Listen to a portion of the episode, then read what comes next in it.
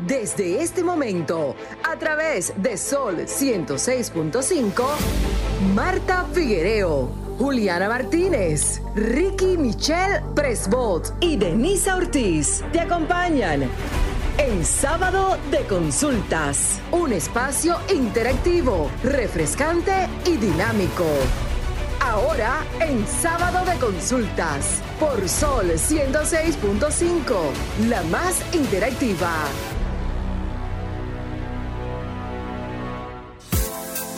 Buenas tardes República Dominicana, buenas tardes el mundo que nos sintoniza a través de la más interactiva, esta Sol 106.5 FM, como cada sábado, contentísima de poder llegar a los hogares dominicanos. Y qué mejor forma de estar acompañada a mi mano derecha con la bellísima y a mi mano izquierda con la top. La top, como Marta la titula. Buenas tardes, Marta Figuereo. Buenas tardes, Denisa. Buenas tardes a todos los oyentes de este sábado de consultas. Hoy con un contenido interesantísimo para lo que estamos viviendo en estos días en la República Dominicana y yo digo que en Latinoamérica, en Centroamérica con una eh, enfermedad que aún no tiene vacunas, pero hay que prevenir. Así es, Marta. Buenos días, Denny. Buenos días, Marta. Buenos días a todo el pueblo dominicano que nos sintoniza. Muchísimas gracias por estar aquí nueva vez, listos para recibir un contenido de calidad y que sabemos que les será de mucha utilidad. Así es, no sin antes recordarle a todos los que nos sintonizan en nuestras redes sociales, las de este espacio, tanto en Facebook, Twitter e Instagram, como arroba sconsultasrd. Recordarles y reiterarles, como es propicia la ocasión, de que pueden enviarnos sus solicitudes con esos temas que para ustedes son importantes y quieren que se aborden acá en nuestro espacio. El objetivo principal de nuestra entrega cada sábado es poder llevarle un contenido a ustedes noticioso, de calidad, pero sobre todo informativo. ¿Cuáles son tus redes, Juliana? Me pueden encontrar en Instagram como Juliana Martínez C, como dice Marta, underscore. Y también pueden seguir mi periódico digital, Teen News RD, en todas las plataformas digitales. ¿Y la suya, Marta Figuereo? Así mismo, Figuereo eh, rayita Marta en Twitter. Eh, rayita abajo. Rayita abajo. Que la gente entiende. Y Figuereo M, Figuereom en Instagram. Así es. Bueno, las mías en todas las plataformas digitales, Facebook, Instagram, Twitter y TikTok, como arroba Denisa Ortiz. Vengo con TikTok. Denny, ¿tú usas TikTok? Sí, uso TikTok. Estoy implementando algunos reels nuevos. Señores, soy nueva en TikTok, pero estoy tratando de llevarle un contenido noticioso ahí a través de TikTok, así que próximamente estarán viendo unos cuantos reels que estamos creando. Como es propicio cada sábado, nosotros tenemos el top 3, que han sido esos temas que son tendencias, que nos marcan, pero que siempre van ligados a temas noticiosos, así que hoy no es la excepción. Vamos a iniciar con con Juliana. Marta, le di vacación. Bueno, pues vamos a iniciar. titúlame eso. Dale. Viene el título. Exacto. Bueno, el título de mi mirada de hoy es Agree to Disagree. Eh, Traducción. Sí, por favor, para Traducción. Estar de acuerdo con no estar de acuerdo. Uy. Yo tomé un examen de nivel. ¿Mm? I know. Ah, bueno. Ah, pero bueno, para los que no habían entendido, es una frase que se usa mucho en, en, Estados Unidos, pero la traducción es esa que les acabo de decir. Y básicamente tengo varios puntos que hablar en torno a esta frase, empezando con que tenemos que tenemos que estar bien con la idea de que hay otras opiniones, de que no nos podemos limitar a siempre actuar y pensar desde nuestra cosmovisión. O sea, de hecho, vivimos en una democracia y algo que alimenta constantemente la democracia que que bueno, nuestros padres de la patria duraron tanto tiempo para poder obtener es precisamente esa libertad de poder diferir, esa libertad de poder tener opiniones diferentes a los demás. Entonces, tenemos diferentes partidos políticos, diferentes medios de comunicación, diferentes ideologías, diferentes perspectivas en torno a ciertos temas y eso lo debemos de celebrar porque cuán aburrido sería vivir en una sociedad que tuviera una sola postura, en la cual todos los ciudadanos pensaran de una sola manera o incluso imagínense que nos impongan una sola opinión. Viviríamos literalmente en una dictadura y por eso por eso les insto a celebrar eh, pues esas diferencias. Además de que realmente escuchar los puntos de vista de otras personas incluso nos pueden ayudar a alimentar nuestro propio punto de vista. O sea, Lo digo desde el punto de vista de los debates. Saben que siempre tengo que, que mencionar algo en ese entorno. Incluso como debatiente, escuchar, bueno, conocer el punto de vista de tu oponente te ayuda a fortalecer tu propia posición. Sea, de todas las maneras posibles, es positivo conocer otros puntos de vista y otras opiniones, incluso para alimentar tu propia postura. Y bueno, mi tercer punto en cuanto a esto ya es una cuestión personal. ¿Cuánto disfruto yo personalmente sentarme a conversar con una persona sin tener la mentalidad de que quiero convencer a esa persona de que venga a mi lado, de que venga a mi postura? Y simplemente sentarme con esa persona a compartir ideas, sin yo tratar de imponerle mi postura y sin esa persona tratar de imponerme su postura. Simplemente una conversación, para mí un debate que diga es compartir ideas, no tratar de imponerte o convencerte a algo, porque yo respeto, y aquí termino mi mirada, todos deberíamos de respetar e incluso celebrar que existen diferentes puntos de vista y diferentes opiniones, porque eso es lo que nos hace una sociedad libre y demócrata. Y ahí concluyo mi postura. Excelente, muy, muy buena tu postura, eh, tu punto de vista, tu, tu mirada, Juliana. Eh, no sería bueno tener solamente un solo color. Así es. Es bonito todos los colores. Eh, mi mirada de hoy es más un anuncio que tengo, eh, que tenemos para mañana. La Fundación Dándole Sentido a la Vida, quien está bajo la sombrilla del grupo de duelo mixto de la República Dominicana, tenemos para mañana la Caminata del Amor. Esa Caminata del Amor será en el Um, Jardín Botánico a partir de las 9 de la mañana. Ustedes dirán, ¿y por qué la caminata del amor?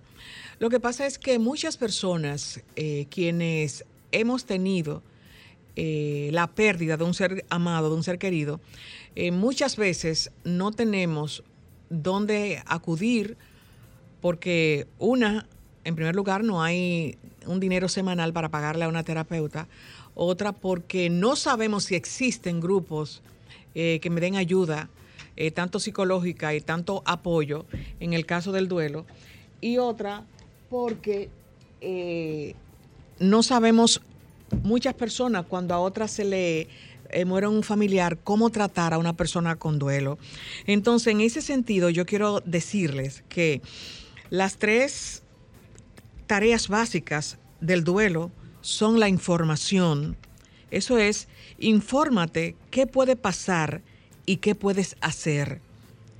La compañía, cuando se tiene duelo, es importante estar acompañado porque la familia y los grupos de duelo son excelentes ayudas. Y la conversación, que es desahogar el dolor a través de hablar, escribir sobre el ser querido, es una práctica sanadora.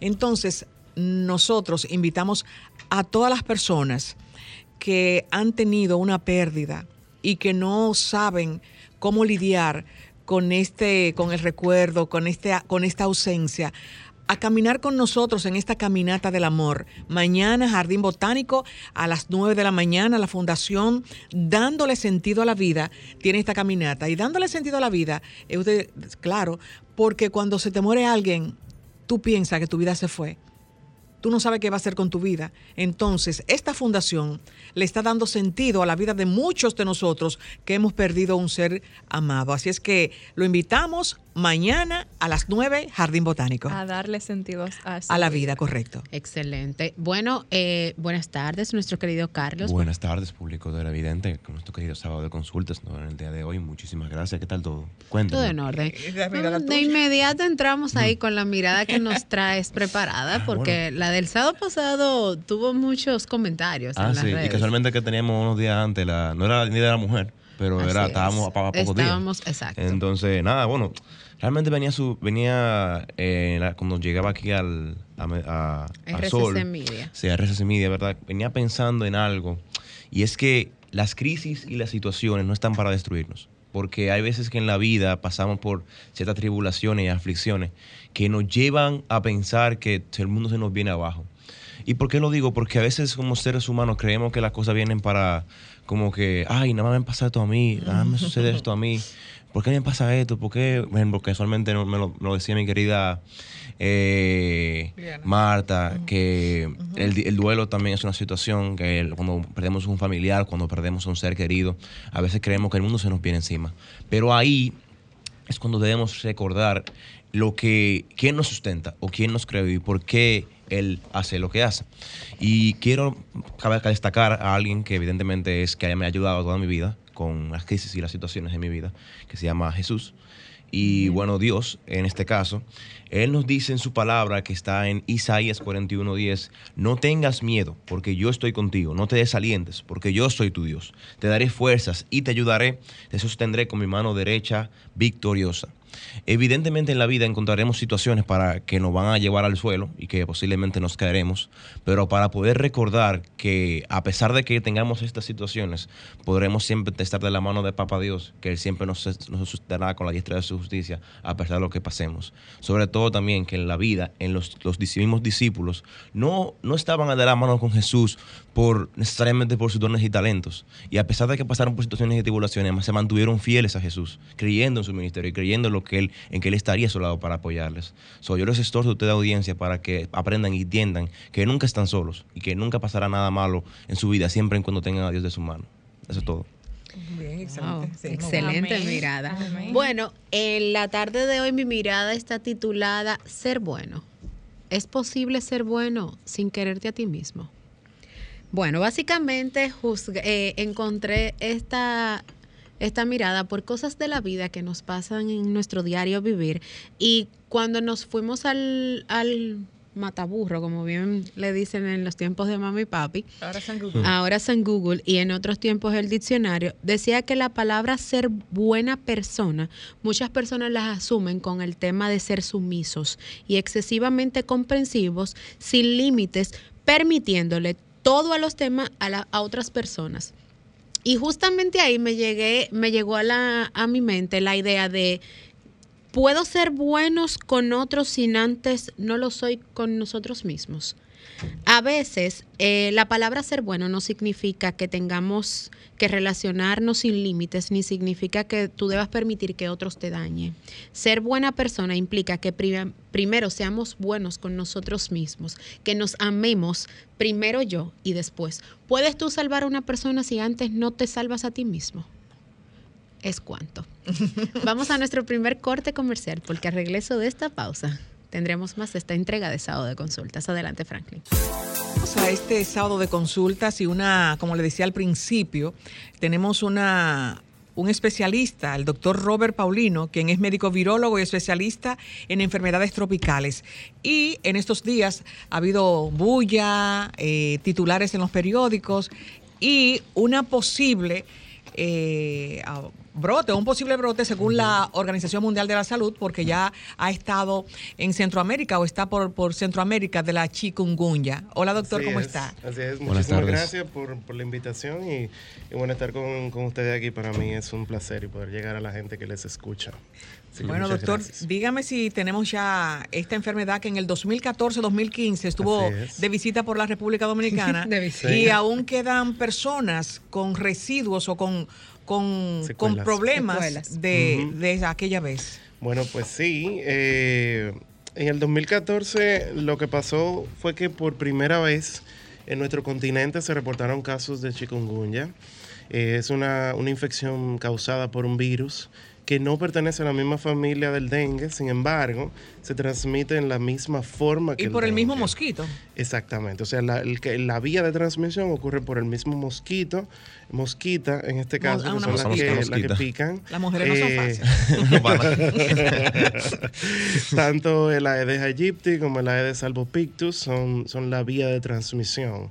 Y bueno, desde 1952 había estado circulando en, en muchas, en muchos países, principalmente de África. Eh, se piensa que no necesariamente, y eso es un, un poco de la hipótesis del por qué su distribución en el 2014 no fue más amplia de lo que fue.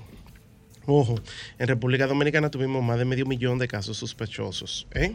O sea, fueron muchas personas las que se infectaron o que tenían síntomas asociados a chikungunya en ese momento. Sin embargo, lo que esperábamos que iba a ocurrir no ocurrió, que fue la diseminación entera del continente. Se, se, hay algunas hipótesis que sugieren que muy probablemente el virus había sido reintroducido mucho antes y que habían personas que se habían... 2014. Sí, sí, sí. Que se habían infectado y una cosa importante que pasa con, con, el virus de chikungunya es que es una sola variante, o sea, no, no tenemos otras variantes. Y por consiguiente, si tú desarrollas eh, anticuerpos ante la infección, ante una segunda exposición, tú no vas a desarrollar la infección de nuevo. Por lo tanto, la reinfección no existe, al menos hasta este momento. Esperamos que en este brote de este año eso no ocurra. Bien, pero de, de pronto sabemos que muy probablemente muchos de los anticuerpos precirculantes en algunas comunidades, en algunos países del trópico, había frenado un poco la distribución y el impacto negativo que tuvo en el 2014. ¿Qué ha pasado desde el 2014 hasta la actualidad? Bueno, que ha continuado, o sea, ha continuado transmitiéndose en, algunas, en algunos países, específicamente Brasil, que ha sido uno de los países que más casos ha reportado desde ese momento en el 2014, seguido por Colombia, que es otro país que también, eh, con el que tenemos mucha cercanía, de Sí, hecho, mucha hay- cercanía. hay muchos viajes para Colombia. sí, sí, sí. Eh, Instagram lo, lo, lo Sí. la No, evidencia. no, no, no, no, no relaja Instagram. Entonces, la, e- e- eso, nos llama obviamente a la atención. ¿Por qué razón en otros países tal vez de, nuestro continente no ha ocurrido una reintroducción? Y probablemente tal vez en la República Dominicana no ha ocurrido porque ha coincidido probablemente con una red de, de- o sea, los contactos en personas que tal vez tuvieron la infección en algún momento. Ahora, ¿Qué pasa con la mayoría de los virus que provocan endemicidad en el trópico? Igual que el dengue. Voy a utilizar el caso, el ejemplo del dengue, porque el dengue es endémico en la República Dominicana. Cada cierto tiempo vemos un incremento en los casos de dengue. Y eso se da por tres fenómenos fundamentales. Uno, la temperatura. Dos, la humedad. Y tres, personas que son susceptibles, o sea, individuos susceptibles. Cada vez que nosotros, nosotros somos una población muy joven, quiere decir que tenemos niños que son susceptibles cada cierto tiempo. Ante un incremento en la circulación del virus en una comunidad determinada, pues vamos a tener un incremento en el número de casos. ¿Quiénes son los más eh, propensos a tener la infección? Los niños, obviamente. Entonces, ¿qué pasaría en el caso de chikungunya? Que, de nuevo, la temperatura, la humedad, tienen que ver con dos factores fundamentales para la reproducción de los mosquitos. Y tercero, una población susceptible. Ya tenemos una población susceptible. y nuestra población. doctor. Sí. Perdón, la diferencia, si es el, la misma mosquita, el dengue trabaja con las plaquetas. Sí. También trabajan las plaquetas en el momento que tú tienes la chikungunya. No. Eh, a ver, no es que trabaja. Lo que pasa con, con el dengue es que el virus infecta, tiene la capacidad de infectar las células precursoras de las plaquetas. Y el sistema inmunológico reconoce a esas células como que están infectadas con, un, con un- un algo extraño y las destruyen. Por eso hay una disminución Exacto. en los niveles de plaquetas. O sea, que lo que nosotros vamos a ver, o sea, las manifestaciones clínicas asociadas al dengue se deben justamente por una disminución en los niveles de plaqueta. En el caso de chikungunya, lo que hace es que chikungunya estimula la respuesta inmunológica de células, un grupo de células que están en nuestro sistema de defensa que se conocen como células T. Las células T son células que tienen la capacidad de producir inflamación y el virus tiene la capacidad de guardarse en lugares determinados de nuestro cuerpo. Inflama la coyuntura. Exactamente. Específicamente en las articulaciones. Exacto. Entonces nuestro sistema inmunológico trata de destruirlo y lo que hace es que no inflama las articulaciones, desafortunadamente. Las informaciones que manejo es que una de las de las condiciones de la chikungunya Ujú. es que los síntomas aparecen una vez una semana después del virus estar incuado en el cuerpo. Sí. Entonces, ¿cómo puedo percatarme que tengo chikungunya antes de esa semana? Es imposible. Es imposible porque eh, lo que nos de- llama a nosotros la atención y lo que hace que los sistemas de vigilancia funcionen respecto a identificar casos son los síntomas. Entonces los síntomas aparecen a partir del séptimo día, cinco o seis días aproximadamente cuando empieza la fiebre y es justamente la fiebre lo que nos llama la atención. También hay otros, hay Los otros de elementos, de hecho, el dolor articular no necesariamente es uno de los primeros hallazgos.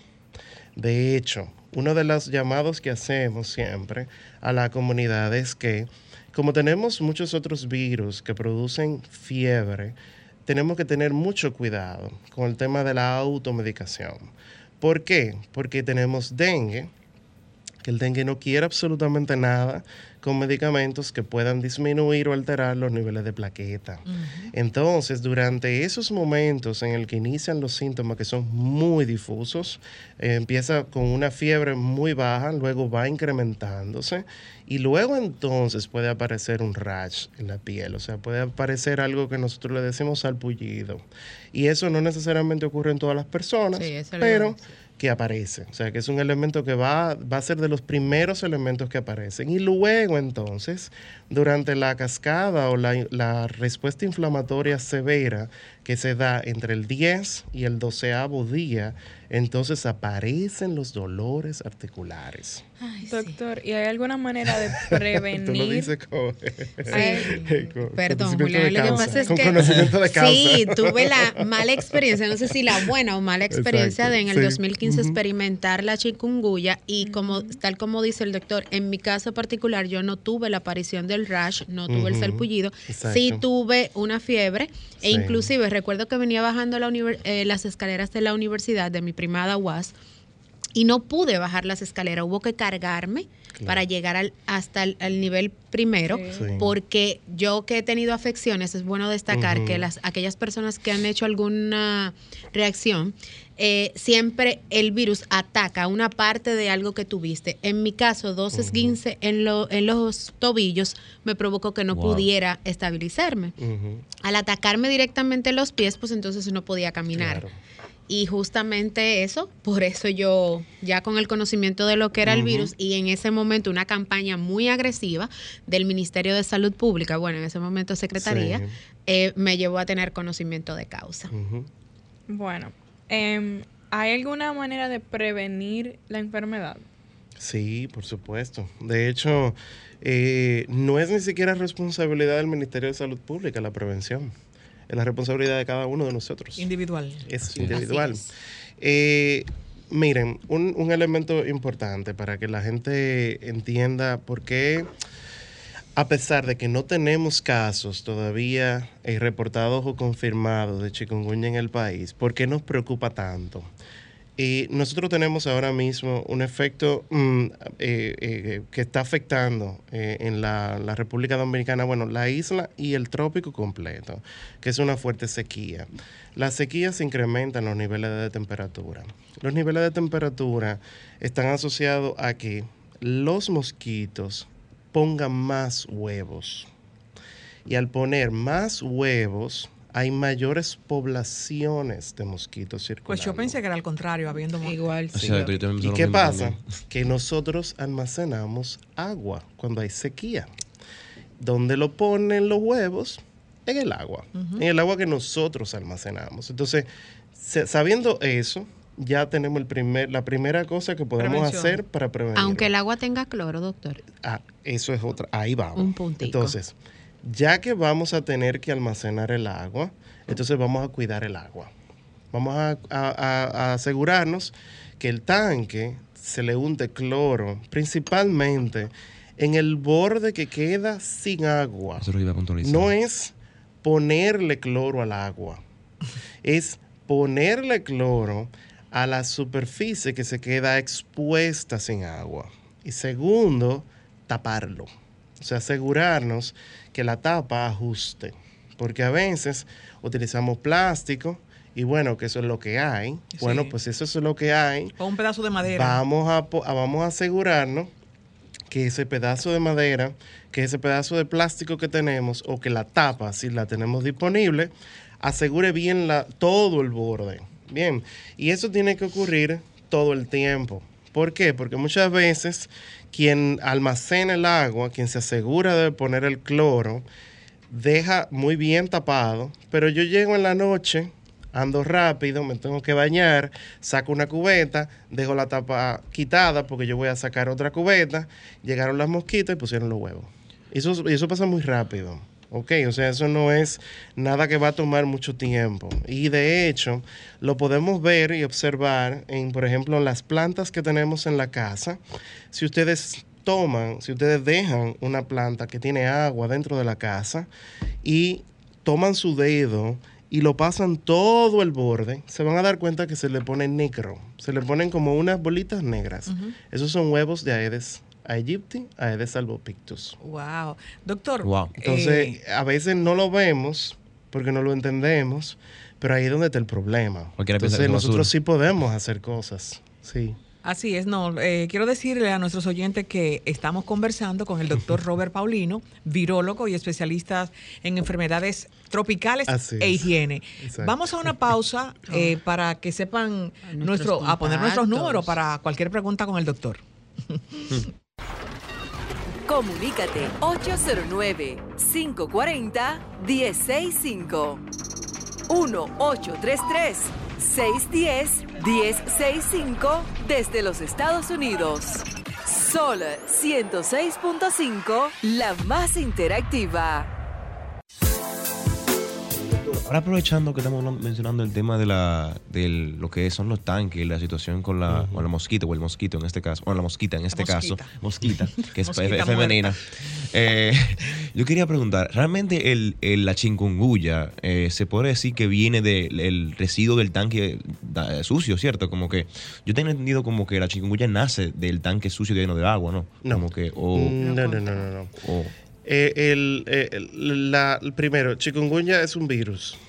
Así que los virus necesitan una célula viva donde multiplicarse. Quiere decir que o va a estar en el vector, que es el mosquito, o va a estar en la persona que está infectada. O sea, fuera de ahí no va a ocurrir. Y segundo, no se transmite de persona a persona. O sea, yo no voy, yo puedo tener chikungunya aquí mismo y no le va, yo no se los voy a transmitir a ustedes. Ni tampoco tiene que ver con que eh, se le puso una sustancia tóxica al agua. Yo recuerdo que en el 2014 se hablaba de que, la, que en Jaina se había puesto un depósito de, no me acuerdo, Rocash creo yo que era, y que la gente decía que de ahí había surgido.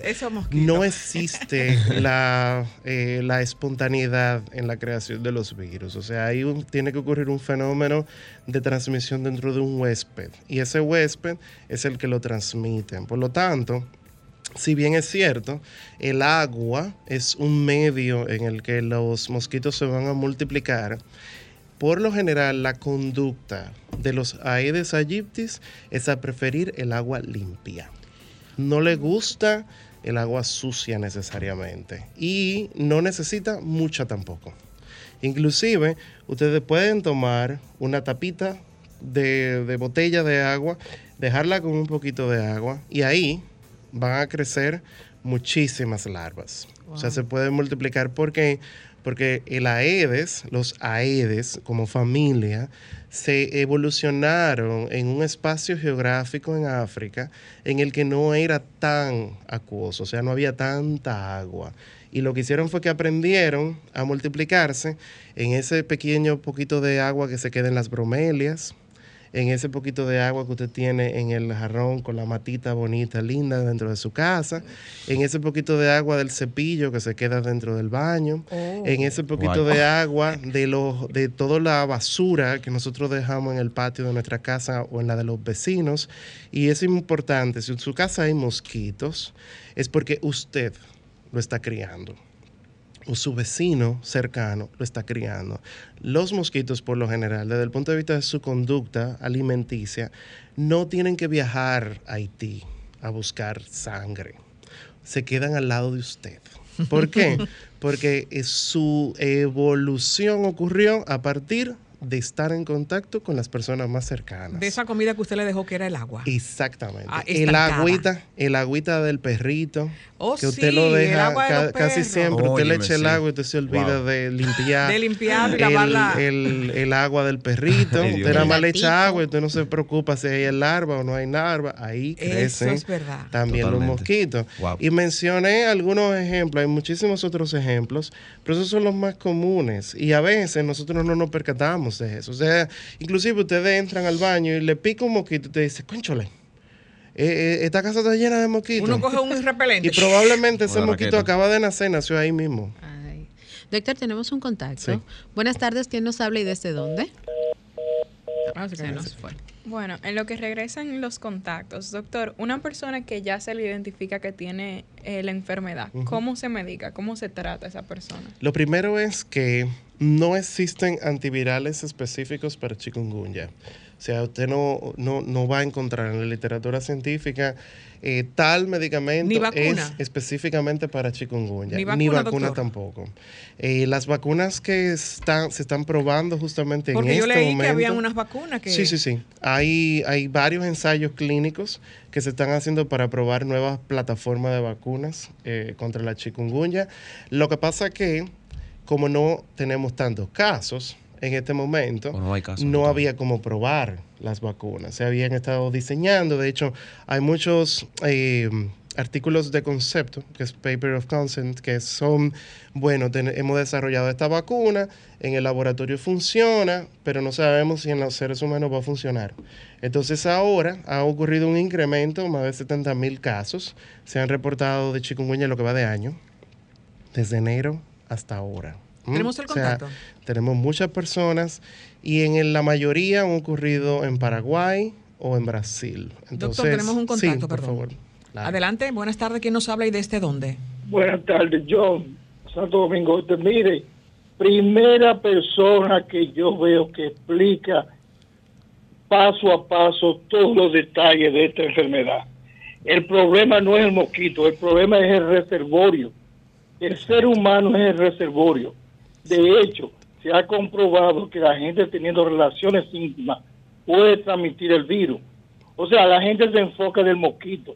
El mosquito es el vector, pero el reservorio originalmente es el ser humano. No el ser humano, sino monos de África que se lo transfirieron al ser humano a través del mosquito. Entonces, ese, esa, eso es epidémico ya. ¿Usted me entiende? Reside el ser humano. Gracias, le escucho, doctor, que me aclare eso. Sí, eh, mire, eh, aclarándole eso, no, no hay evidencia de transmisión eh, a través de contacto sexual. Eh, lo que sí tenemos evidencia de, de transmisión de enfermedades transmitidas por mosquito a través de la vía sexual es del virus de Zika. O sea, de- Sí, el del Zika. virus. Zika sí se puede transmitir por contacto sexual, pero persona a persona no se transmite, ni por secreciones respiratorias, ni por re- secreciones sexuales. No, no, no hay, no hay evidencia acerca de eso, al menos por el momento. yo quiero una consultica. Usted sabe que durante toda la pandemia hemos hablado muchísimo de anticuerpos, Sí. de que eh, las Somos vacunas... casi expertos en Sí, eso. no. Y, de- de- y de- y del dímero de. y más los dominicanos. Entonces, eh, casualmente al inicio de su intervención, Sí. usted hablaba de, de que una vez que una persona ya tiene, le pasó el virus, genera los anticuerpos. Entonces, mi interrogante aquí, en el caso mío, y viene la consulta de Denisa, que ya me dio chikungunya, tengo la oportunidad de que vuelva a repetirme. Pero mira, eso es una consulta de mucha gente.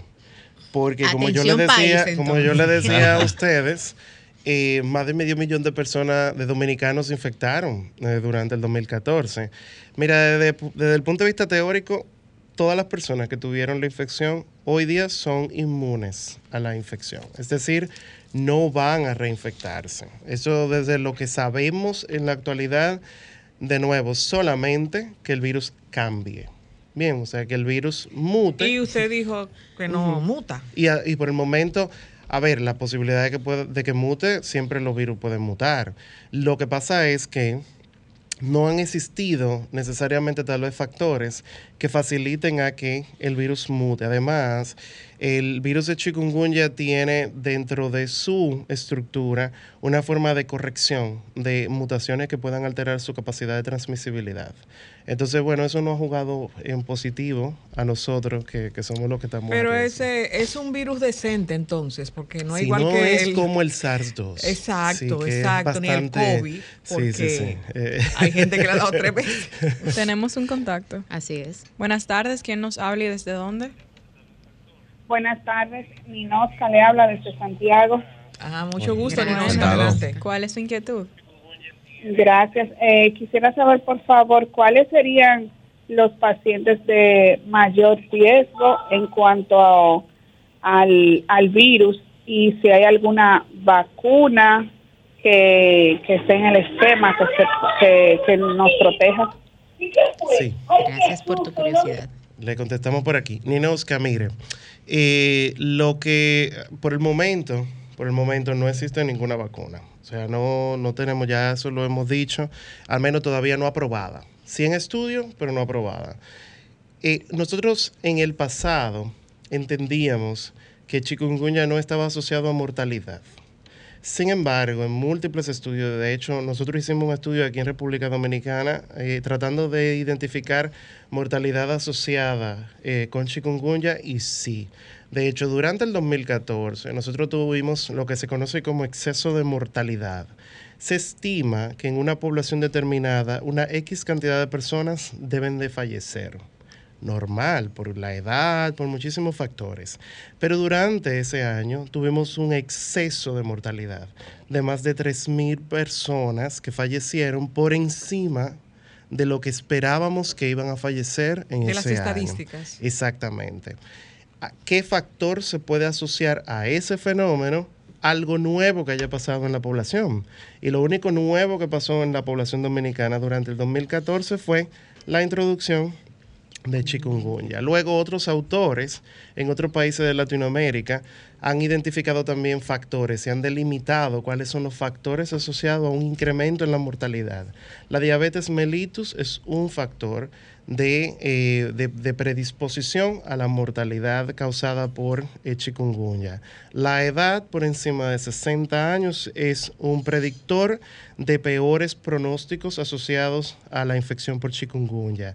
También todas las personas que tienen inmunodeficiencia, que po- por cualquier razón, ya sea por causada por un virus o porque están en tratamiento por cáncer o porque hay un medicamento que están tomando que le deprimen la respuesta inmunológica, está también asociada a un incremento en la mortalidad inducida por chikungunya y también sabemos que aquellas personas que tienen trastornos articulares pueden tener también manifestaciones clínicas más severas que pueden desencadenar con una mortalidad. Doctor, pero hay personas que desde el 2014-2015, cuando eh, vino la chikungunya, han quedado Sí.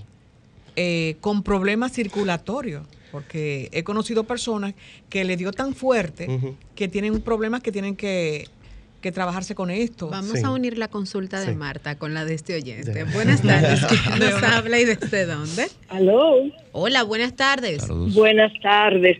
Es para decirle que cuando vi, cuando hubo la, la, bueno, cuando hace ocho años, creo que fue en el 2014, a mí me dio la chikungunya y me dio fuerte, más fuerte aún que el COVID.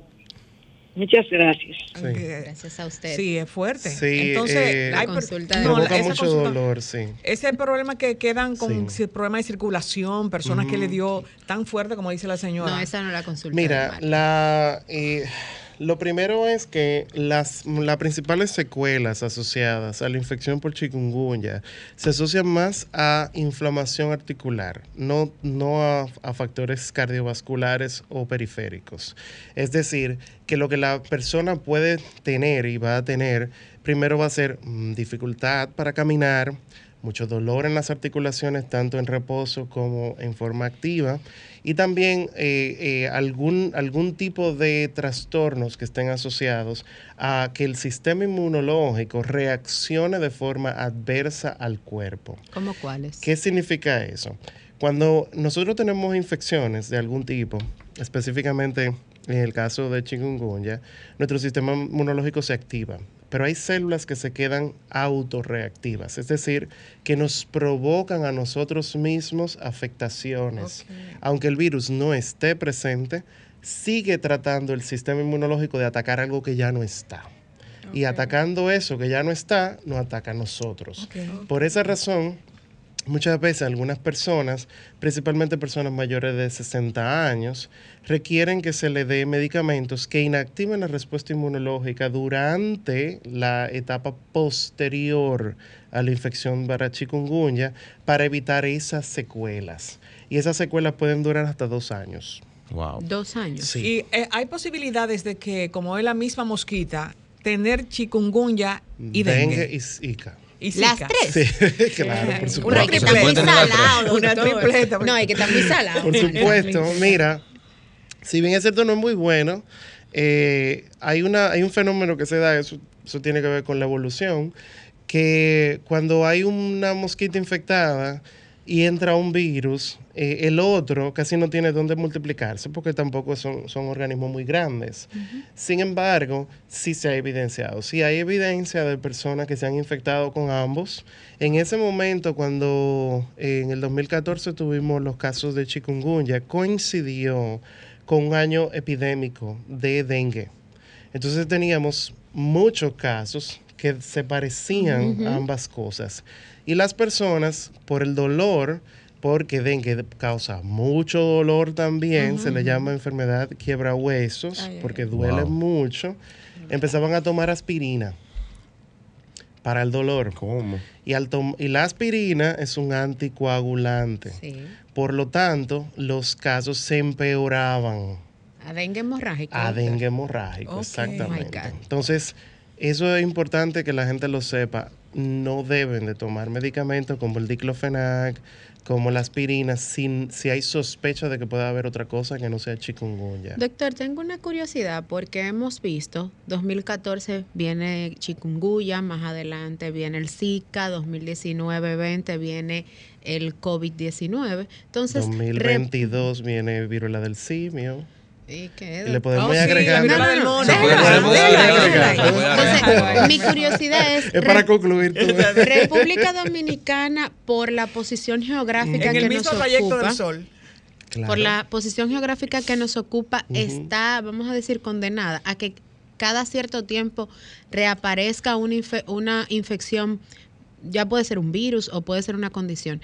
Pero ¿es por la ubicación geográfica o es por nuestros climas tropicales? Porque Eh, como dicen por ahí, aquí todo llega y todo vuelve, porque el Sí. chikungunya fue en el 2014, estamos hablando casi seis, casi eh, nueve Nueve años años. después y otra vez volvemos a hablar de la chikungunya. Eh, eh, yo creo que es una mezcla de muchas cosas. Eh, nosotros somos la puerta de las Américas. Deberíamos utilizarlo como promoción turística. Exacto. Pero Sí, lo tienen bueno. somos las puertas de las Américas. Vamos a vendérselo a Pero, exacto. ¿Qué significa eso? Que aquí viene mucha gente de muchos lugares. sí. Eh, nosotros tenemos una un- mucha mucha visita de muchos lugares del mundo y nosotros tenemos te- tenemos una vocación turística. Segundo, tenemos condiciones climáticas que facilitan a eso. Y tercero, hemos destruido nuestro medio ambiente. Estamos destruyendo nuestro medio ambiente. Si bien es cierto, es una condición global, tenemos que mirarnos a nosotros mismos también. ¿Qué le- ¿Cómo estamos interactuando con nuestro medio ambiente? El cambio climático es una realidad. Bien, y eso provoca que los trópicos tengan características que van a ir cambiando en el tiempo. Nuestras sequías van a ser más intensas y nuestras lluvias van a ser más intensas. Y esos dos fenómenos nos juegan en contra para que ocurran brotes. ¿Y por qué? Porque ese es uno de los elementos que facilita ese fenómeno. ¿Ok? Ahora, como población, nosotros debemos de, una, entender ese fenómeno y tratar de cambiarlo uno a uno, comunidad por comunidad, porque los cambios no ocurren desde lo macro hasta lo micro, ocurren de lo micro a, lo, lo macro. macro. Así es. Entonces nosotros tenemos que hacer y provocar cambios dentro de nuestra casa, dentro de nuestras comunidades, para que esa realidad no continúe siendo eso. Vamos a seguir teniendo brotes, vamos a seguir teniendo epidemias y pandemias, y muy probablemente mucho más frecuentes que antes. ¿Por qué? Por lo que te he dicho. Porque a nivel global, nuestra interacción con nuestro medio ambiente es desastrosa y porque los seres humanos no entendemos que nosotros somos uno más dentro del globo terráqueo. Nosotros Y usted no tiene somos que el dejar centro del universo. y tenemos que dejarle a los que vienen después de nosotros. Así es que Exacto. limpieza sobre todo, doctor. Para nosotros ha sido un honor su visita. Es Para bueno que usted nos diga sus redes y a las personas que lo escucharon en el día de hoy. Eh, me pueden conseguir en Twitter, eh, Paulino Robert. Ahí yo interactúo y ¿Tiene algún intercambio underscore, alguna- doctor? ¿Eh? Paulino Robert, así todo pegadito. Paulino Robert. Ah, no, Sí, yo pensaba que usted decía Robert. Paulino, rayita abajo, Robert. No, no, no, no, no. Paulino, lo, lo envío es fácil. Paulino Robert en Twitter. Eh, yo comparto ahí muchas informaciones científicas y algunas cosas que pueden ser de interés. No sé, Bueno, que doctor, muchísimas gracias. Así es que Bien. Lo invitaremos de nuevo, así es que Sí, ya sí, sabe. ¿Le gustó Espero el café? que así sea. Le voy a tomar la palabra. Está bien. Vamos a una pausa. Gracias. Al regreso de este breve corte comercial, más de otra de esta entrega de sábado de consultas. Adelante, Franklin.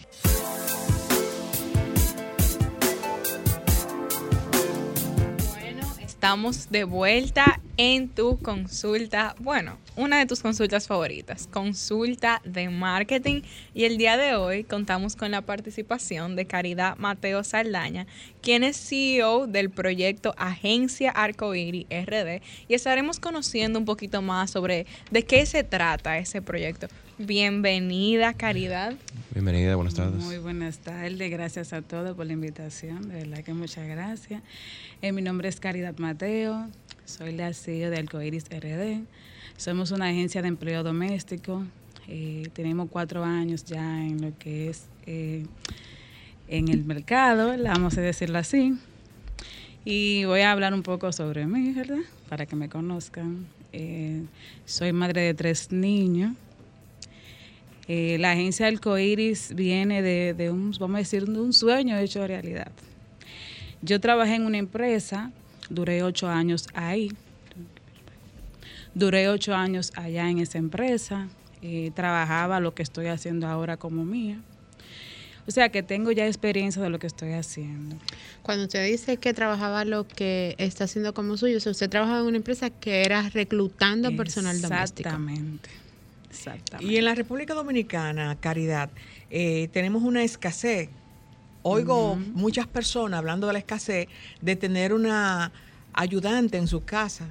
Así y a es. veces tienen que recurrir a, a- a personas que no están depuradas como lo puede hacer una agencia. Entonces, Sí. es cierto, hay personas, por ejemplo, yo puedo llamar a, a una agencia, a Arcoiris RD, y tú vas a buscarme lo que yo te estoy eh, requiriendo. Claro. La persona como yo la quiero. Sí, como usted, usted llama, me dice, ah, bueno, Caridad, mire, yo necesito una persona así, así, tal y tal y tal. Usted me dice cómo son sus servicios, cómo ustedes se manejan, cómo es el proceso.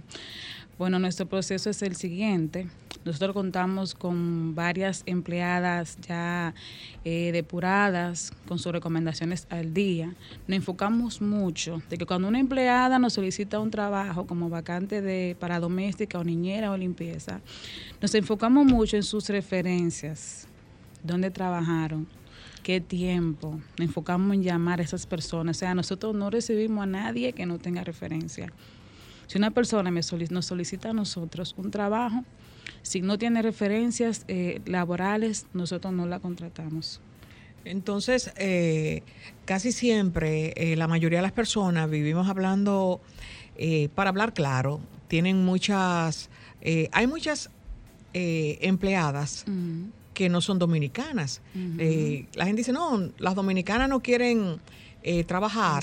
Eh, lo que tenemos son eh, hermanas haitianas que, que son las que están haciendo el trabajo doméstico. Entonces, ¿cómo se maneja eh, Arcoíris con relación a estas referencias y cómo puede con- eh, constatar que esas referencias sean eh, reales?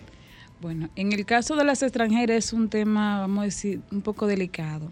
No todo el mundo le gusta contratar Extranjeros. personas extranjeras, no solamente, eh, ¿cómo le digo? A nosotros nos, nos solicitan eh, hasta venezolana, hasta cubana, eh, haitianas. Pero no todo el mundo le gusta, son muy pocos las personas que contratan personas extranjeras, no le gustan. Pero eh, ya por la experiencia que yo tengo, ahora mismo las extranjeras, de las pocas personas que la eh, aceptan, están saliendo más buenas que muchas dominicanas. Porque déjenme decirle algo. Después que pasó lo de la pandemia, las cosas han cambiado en el área doméstica. ¿Por qué? Usted sabe que duramos nueve meses, vamos a decir, trancados, ¿verdad? Hay muchas personas de estas que trabajaban como doméstica, eh, con dormida, que se está presentando, vamos a decir, mucho problema. Ya ahora mismo, que el que me está escuchando, que ha tenido empleada, sabe que las domésticas ya no quieren trabajar con dormida. ¿Por qué? Al llegar la pandemia y todo el mundo, eh, vamos a decir, la Tuvo que rehacerse. Tuvo que Sí, rehacerse, como dice el dominicano, uno tiene Sí, que sacar sueño uno mismo y uno responder uno mismo y salir hacia adelante. Muchas de ellas eh, se encontraron, vamos a decir, con ella misma, porque muchas ya pusieron negocios, aprendieron cómo hacer su vida entre ellas, sin tener que buscar hacia afuera. Y ahora mismo es un tema muy, muy delicado, que ahora mismo la persona, la doméstica, no quieren trabajar con el Y con relación a lo de la Secretaría de Trabajo, con, con los pagos, de incluirla en la, Código en la, TCS. en la TCS, ¿cómo, cómo trabaja la agencia Arcoíris con, Y las con esto y el cliente? Bueno, eh, ese tema nosotros ya no lo, no lo, yo no lo manejo directamente. Sino Tiene con- que manejar el empleador. El consentimiento. empleador, exacto. Nosotros como agencia le gestionamos a la empleada que tenga sus recomendaciones al día bien, que tenga sus referencias al día todo bien, pero ya lo de la TCS, lo del seguro, ya eso es el cliente con su empleado que lo hacen directamente. Bueno, yo Entonces- estuve, No, no, adelante. eh, discúlpame, Denisa, estuve viendo sus redes sociales y veo que cuelgan eh, fotos de la persona y de las características y habilidades de esa persona. Si alguien ve, bueno, alguien que esté interesado en contratar a una doméstica, un perfil que le interese, ¿cómo se pone en contacto? ¿Le escribe a, través del mismo Instagram o cómo funcionaría? Bueno, nosotros dejamos un número de contacto ahí, eh, WhatsApp, o nos pueden escribir por, de- por el DM. Nosotros lo hacemos así, que subimos fotos de las personas para que el cliente se identifique. Por ejemplo, nosotros subimos fotos de algunas domésticas. eh, voy a aprovechar para decir, nosotros no trabajamos mucho con la parte de Instagram porque más nosotros es personal. Sí, es Es mejor, pero mejor. también hay que Se canalizan las citas por. Instagram, pero todo es de manera personal. Todo es personal y en su gran mayoría vía recomendaciones. ¿Cuáles son los pasos para que una persona requiera de los servicios de Agencia Arcoiris? ¿Qué debe de hacer? Nosotros subimos eh, en las historias, exacto, yo subo eh, algunos anuncios, ahí dejamos nuestro contacto, hacemos, nosotros hacemos limpiezas para casa, oficina y siempre subimos anuncios, eh, historias y por ahí no, no contactan, me escriben por el DM o por el WhatsApp. Pero como les dije, nos manejamos vía llama personal.